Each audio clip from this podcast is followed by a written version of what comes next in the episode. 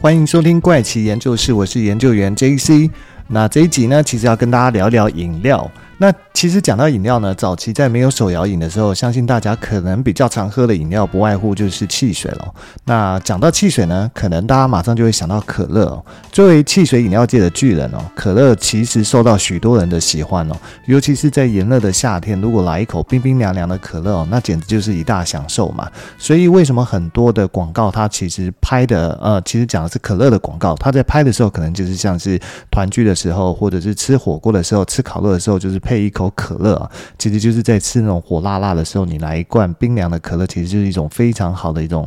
享受跟搭配啊。在市场上的可乐呢，当然也不是只有一个品牌哦。讲到可乐，大家一定会想到的是可口可乐哦。那另外一家呢，通常就是百事可乐。但是呢，这些都是可乐的饮料哦。可是你知道吗？菲律宾人他们只喝可口可乐，但是不喜欢喝百事可乐哦。而且只要一提到百事可乐，他们可能其实就不是很开心啊，感觉就好像要生气哦。但是这两个可乐明明都是美国的品牌，而且味道上面喝起来虽然有明显不一样的地方。但是在许多的地方，这两种可乐品牌其实都有一定的喜欢的支持者们。但是为什么在菲律宾大家只喝可口可乐，但是不喝百事可乐呢？所有的故事哦，一定都有因果关系啊！大家都喝可口可乐，一定是有些什么原因啊？一样的，大家不喝百事可乐，也一定是有什么样的原因导致。这样的现象发生，其实，在一开始呢，菲律宾人也是喝百事可乐这个品牌的，只是后来发生了一件大事哦，让百事可乐从此在菲律宾的销售状况就是一落千丈哦，而且一直到现在都没有翻身的机会啊，这到底是怎么一回事呢？要讲这个故事哦，我们就要先来介绍一下可口可乐跟百事可乐在菲律宾的一个发展的故事哦。在菲律宾这里哦，可口可乐是在一九一二年就已经进入菲律宾这个市场进行贩售跟行销，但是百事可乐呢，一直要到了一九八九年哦，才进入当地的这个市场啊。百事可乐足足是晚了可口可乐七十七年才进入菲律宾这个市场，这是第一个让百事可乐一直无法扩大市占率的原因哦。因为百事可乐在菲律宾呢只有四 percent 的市占率，但是可口可乐呢却是有七十五 percent 的一个市占率哦，两者的相差是非常的悬殊哦。那百事可乐呢，为了想要刺激当地的民众消费购买百事可乐，所以他们在一九九二年的时候想到了一个行销活动，就叫做开瓶有奖的一个行销活动。这其实听起来非常的正常嘛，我们也经历过非常多饮料品牌他们做开瓶有奖的这样的活动，没错嘛。但是为什么在菲律宾举办开瓶有奖的活动呢？后来反而是造成了百事可乐没有人喝的一个严重伤害的后果呢？其实这次的促销活动最终没有迎来百事可乐其实一开始期望的高销售成绩哦，反而引发了菲律宾当地非常严重的武装暴动啊，最终酿成了五人死亡的一个悲剧哦。这家在一八九八年成立的公司啊，历经在一九六五年与世界最大的休闲食品公司菲多利公司合并哦，组成了百事公司哦。此后，百事公司旗下的饮料，尤其是可乐的销量哦，一路的增加。但是到了上个世纪的九零年代哦，百事公司的饮料哦，它却销量急速下滑。造成这种现象的主因是可口可乐公司的迅速发展哦，抢了不少百事公司的市场啊。在这种情况下呢，两家公司在全球各地哦，都展开了激烈的竞争哦。像是在菲律宾呢，为了增加自己的一个菲律宾的销量，这两家公司采用的行销手段都是五花八门哦。举例讲，像百事可乐就曾经生产过咖啡因含量高达二十八 percent 的百事 AM，那还曾经花过巨资哦，邀请当时的天后马丹娜当做代言人哦，但是还是打不过可口可乐。在最后走投无路的情况下，百事可乐哦，他就孤注一掷哦，就是前面提到在菲律宾举办开瓶有奖的活动。也就是说呢，当你只要在活动期间购买了百事可乐的饮料，那你打开一下，看一下瓶盖内侧有没有中奖号码。如果有的话，恭喜你，你就可以去兑换你的现金奖品了。就在打定主意后，百事可乐哦，迅速展开了自己的行销计划。他们就在饮料瓶盖内侧印上零零一到九九九的数字哦，奖金就从最低的一百比索，就是大概四美元，到最高的一百万比索，大概就是四万美元的一个金额哦。那总奖金呢，累计高达两百万美元。哦。不过这次的行销活动哦，后来也被列入教科书级别的一个失败案例啊。因为百事可乐在菲律宾进行的最高百万元的开瓶有奖活动中，竟然戏剧性的额外印了八十万个中奖瓶盖哦。开奖后，百事可乐突然宣布哦，拒绝向中奖的八十万人支付这个奖金啊。这件事呢，按理来说只是百事公司的一次未能兑现的啊、商业事件嘛。但是它对于那一年的菲律宾来讲，其实没有这么简单能够让它画下句号。而为什么会有开瓶有奖这件事情呢？因为其实就要讲到说，百事可乐在其他市场啊，它也是一直屈居于可口可乐之下哦。所以千年老二的百事可乐，他就想了一个办法，他们想到一个点子，就是开瓶有奖这个活动啊。那他利用很少数的很高额的一个金额哦，去吸引大家来参加这个活动，有点类似抽盲盒的游戏哦。但是因为当年的行销手段比较没有像现在这么五花八门，所以当时百事可乐在其他市场一推出这个开瓶有奖的活动呢，就虏获消费者的心啊。而且最初他们是在美国市场玩这个活动，而且是马上就大受好评啊。于是呢，尝到开瓶有奖甜头的百事可乐，就决定把这个方法哦都推广到它的其他市场里面了。当然就包括这次发生事情的菲律宾哦。所以在九零年代的菲律宾哦，其实是一个拥有六千万人口的一个国家，因为全年气候炎热，所以碳酸饮料在这边是非常的流行啊。不过在货架上放的大多都是可口可乐，跟屈指可数的百事可乐就这样成了鲜明的对比啊。于是百事可乐他就决定说，他一定要把开瓶有奖的行销活动引进菲律宾，来扭转这样的一个不利的局面了。于是这个开瓶有奖的活动就正式在一九九二年开始啊。百事可乐的这场行销活动呢，在一九九二年就让菲律宾的全民疯狂哦。在一九九二年的年初啊，百事可乐铺天盖地的宣传这个开瓶有奖的广告啊，那迅速的占领了菲律宾的各大媒体啊。那百事可乐呢，就像每一位菲律宾的顾客哦。讲了这一个百万富翁的计划，只要你呢买的百事可乐打开瓶盖呢，看到里面的神秘数字啊，如果对到奖的话，你就有机会拿到前面讲的一百比索到一百万比索不等的现金金额。越低的奖金金额哦，抽中的几率当然就相对比较大。所以最后的压轴大奖是藏在两个刻有三四九的瓶盖里面哦。为了这一次的活动哦，百事公司可以说是花了重本了。那整个活动的总奖金呢，预计就是累计达两百万美元。就是要送出的奖金就达两百万美元，还不含行销广告费用等等。而四万美元奖金这个数字哦，跟今天蛋黄区的房价相比哦，可能连一瓶都买不起了。但是放在三十年前的菲律宾哦，这就是天文数字哦。当年的菲律宾还只是一个开发中国家哦，那。全国其实收入不是算很好，人均 GDP 大概只有一千美元哦。一个普通的菲律宾人的薪水大概是一千多皮索而已，所以四万美元就是一百万皮索，相当于薪资的六百一十一倍哦。要是当时可以拿到这个奖励的这个奖金啊，瞬间就会变成一位百万富翁哦。这相当于他们需要工作五十多年还不吃不喝才可以赚到这样的一个金额，所以在这么丰厚的一个奖金条件下哦，怎么能够？不吸引大家来参加呢？又有谁可以抵挡得住这样的诱惑呢？因此呢，就造成了菲律宾的一个很极大的风潮，吸引大量的消费者参与开瓶有奖的活动。在这个巨额的奖金面前哦，上千万的菲律宾人都心动了。据统计哦，在这个只有六千万人口的国家哦，竟然有接近三千万人参与了这个开瓶有奖的活动哦。里面呢，甚至有一些梦想着一夜致富的人呢，掏空了自己所有的积蓄来购买百事可乐哦。很多的家庭餐桌上一日三餐哦，都配了百事可乐来喝。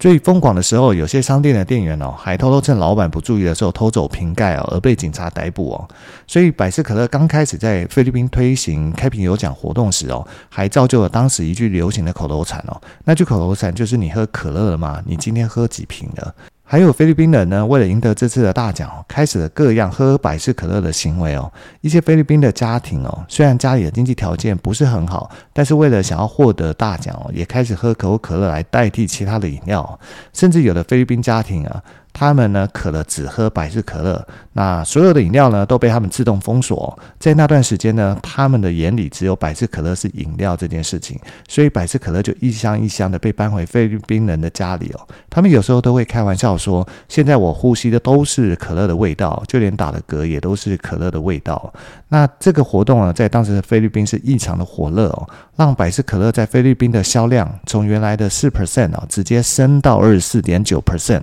涨了足足有六倍之多，而且前面提到，当时呢，大概有三千万人，就是将近一半菲律宾的人口啊，来参与这个活动。其实这是一件非常了不起的事情，跟非常了不起的行销活动。当然，也有不少人会站出来反对这种投机的一个全民浪潮啊。像是当地的天主教的传教士哦，叫做 Dio Ferreiro Junior，就站在宗教的立场上，公开批判这种如同赌博一般的社会疾病啊。但讽刺的是，他连自己的女儿都没有办法阻止他来参加这种行为啊，这种投机的行为啊。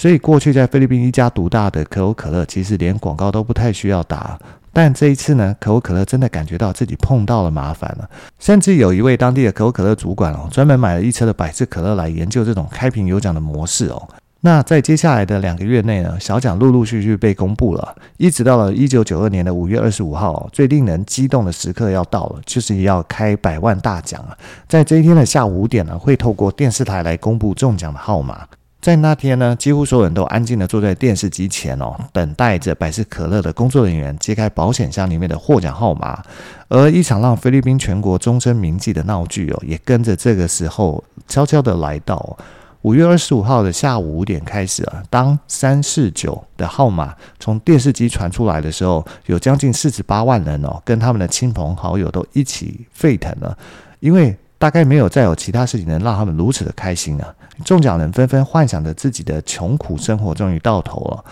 接着呢，就是百事可乐公司啊，看着眼前密密麻麻、成群结队来领取头奖的人哦，百事可乐菲律宾的主管完全不敢相信自己的眼睛哦。明明这次设置的三四九大奖的号码只有两个，概率只有两千八百八十万分之一啊，怎么今天会有这么多人来领奖呢？那后来呢，百事可乐调查，原来问题出在了印。瓶盖的印刷厂的电脑上面，当时电脑错误地向生产线下达了印刷八十万个三四九瓶盖的指令啊。随后生产线根据电脑的指令呢，就印了八十万个瓶盖哦。那这八十万个瓶盖里面都有三四九的数字啊。事实上呢，百事可乐为了保险起见哦，还特意在中奖号码下打了一串特殊的代码，区分大奖瓶盖跟普通瓶盖哦。可是菲律宾人才不管什么叫做唯一代码，他们只知道自己拿到印有三四九的瓶盖，我就是百万的中奖人了。如果说百事可乐按照当时菲律宾中奖的人数，我一一让他们兑奖哦，不要说是菲律宾的百事可乐公司要破产哦，就连美国总部的百事可乐的资产全部拿出来哦，也没有办法让这些人兑现了。所以这个时候惊慌失措的百事可乐菲律宾主管哦，赶快打给纽约的高层报告。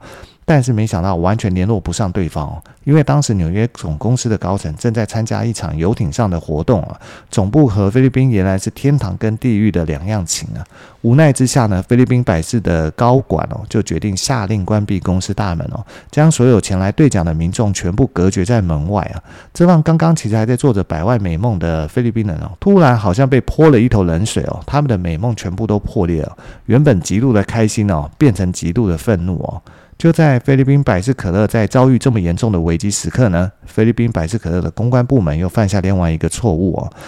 百事可乐呢，以为这样做呢就能撇清印刷中错误的责任哦，殊不知哦，这反而引起更大的一个品牌灾难了。那就是百事可乐呢，在五月二十六号的报纸上刊登广告，宣称呢三四九不过是个错误的号码，真正的中奖号码应该是一三四才对。这种猪队友般的公关操作，除了火上浇油跟降低百事可乐的被信任度以外，并没有其他任何的作用。很快的一场伴随着暴力的抗议活动就席卷了菲律宾全国。百事可乐呢，也因此迎来菲律宾最黑暗的时刻哦。这些原本兴高采烈去兑奖的民众被拒于门外哦，情绪就已经很不好了。那这时候，他们就跟亲朋好友们组织了一支浩浩荡荡的抗议大军哦，手持了大横幅占领街头，拿起扩音器并聚集人群，大声的声讨百事可乐拒绝兑换奖品这件事情哦。高分贝的怒骂声呢，也响彻了整个广场。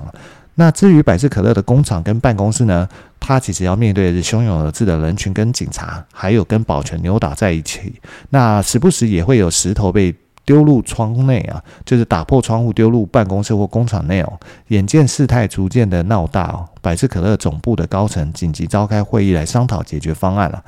不过，按照当下事态的发展情况哦，想要安静的息事宁人是不可能的，除非拿出奖金哦，要不然不光眼前的抗议无法消散哦，公司的声誉大概也要毁于一旦哦。在强大的压力下呢，百事可乐总部的高层最后决议哦，要拿出八百七十万美元的总金额来赔偿给这些中奖者哦。不过，即便是拿出八百七十万美元哦，平均算一算哦，每个人大概只能分到十八块美金而已。对于菲律宾百事可乐来讲，已经是仁至义尽了。那八百七十万美元呢，是远远高出当初规划的两百万美元的活动奖金啊。但是至于这些中奖的中大奖的呃消费者而言，从四万美元变成只有十八美元哦，心理上面收益落差实在太大，而且自己为这次活动前后花费投资再买百事可乐金额可能都超过十八美元这个数字哦。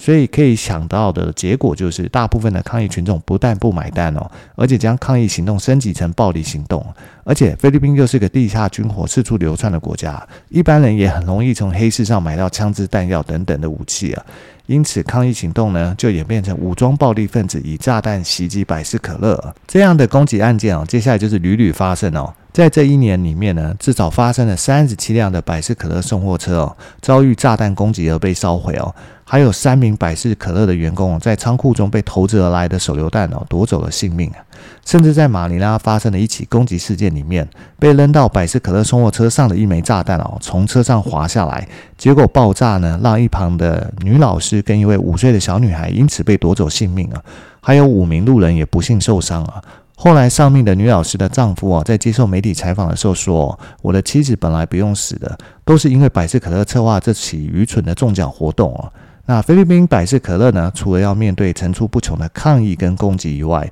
甚至来自菲律宾国家调查局的一起指控，又让百事可乐陷到阴谋论的困境当中哦。因为菲律宾调查局的某位处长提供了一份报告指出百事可乐自导自演遍布全国的暴力事件哦，这是根据一位自称是百事可乐保全员工的爆料，说百事可乐呢故意安排了三个人参与到这些恐怖攻击事件。为的是抹黑抗议的民众哦，并在抗议运动中内部制造分裂哦，将其分裂瓦解哦。尽管后来菲律宾国家调查局收回了这项指控哦，否认百事可乐参与所有的攻击事件了，但是对于那些抗议的民众而言哦，对这些阴谋论则是深信不疑啊。而且后续的发展更是出乎意料啊！除了抗议团体呢持续在菲律宾向百事公司抗议以外呢，这些抗议团体甚至是组成了一些抗议联盟，准备向所谓的西方资本讨钱。那在这些抗议联盟中最知名的一家哦，就是由前面提到的天主教的传教士哦，叫 Del Fiorillo Jr. 所成立的三四九联盟哦，在这位。呃，他的名字前面其实叫 Vincent Del Fiorillo Jr. 的积极宣传下，至少有一万五千名的中奖者哦，满怀希望的聚集在其名下哦，以每年十四到八十美元的年费啊，成为这个联盟的会员哦，让这个联盟能正常的运转，并向百事可乐争取奖金啊。这个联盟呢，准备了抗议海报啊、宣传单啊，跟一大笔的起诉费用哦。由这位 Vincent 呢，向大家表示要用司法手段告倒这家跨国公司哦。就在准备了相关的资料后，Vincent 他亲自到我们纽约的百事可乐总部哦，起诉了百事可乐这家公司，将这起的案件哦，正式告到纽约的东区地方法院哦。他要求百事可乐哦，必须支付给会员四亿美元的实际损害金，还有一百万美元的精神损失费以及律师费用等。而且在纽约期间呢，他还和百事可乐总部啊进行过了数场的私下协商啊，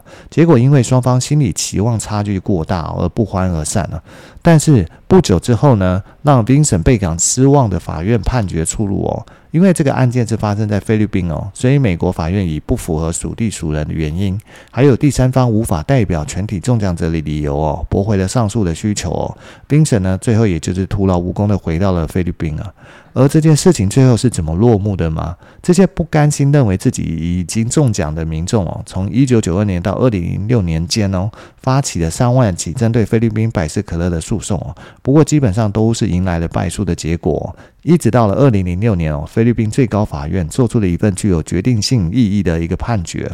就是百事可乐没有责任跟义务啊，去兑现十四年前的三四九号码的奖金哦，并且今后不再受理任何有关于三四九瓶盖的案件哦。就这样，法院的判决呢，为百事可乐这场三四九活动画下了句点哦。可以说，百事可乐是赢了一系列的诉讼官司哦，但是并没有为百事可乐在菲律宾的处境哦改善多少。而且毫无疑问的是，自九二年起哦，百事可乐在菲律宾的品牌行销大概就是全毁了。而且百事可乐在菲律宾呢，永远都失去了超越可口可乐的希望哦。就连可口可乐旗下的一款啤酒的销量啊，都可以碾压百事可乐所有的销量哦。那在菲律宾人的眼中呢，三四九这个数字也跟诈骗一样的捆绑在一起了。百事可乐一定万万没想到啊，当初在菲律宾精心策划的开瓶有奖活动哦，却因为印刷厂电脑系统的错误哦，导致在菲律宾哦一败涂地哦，还造成对品牌非常严重的伤害哦。好了，那今天的故事就差不多到这里了，那我们下一集再见喽，拜拜。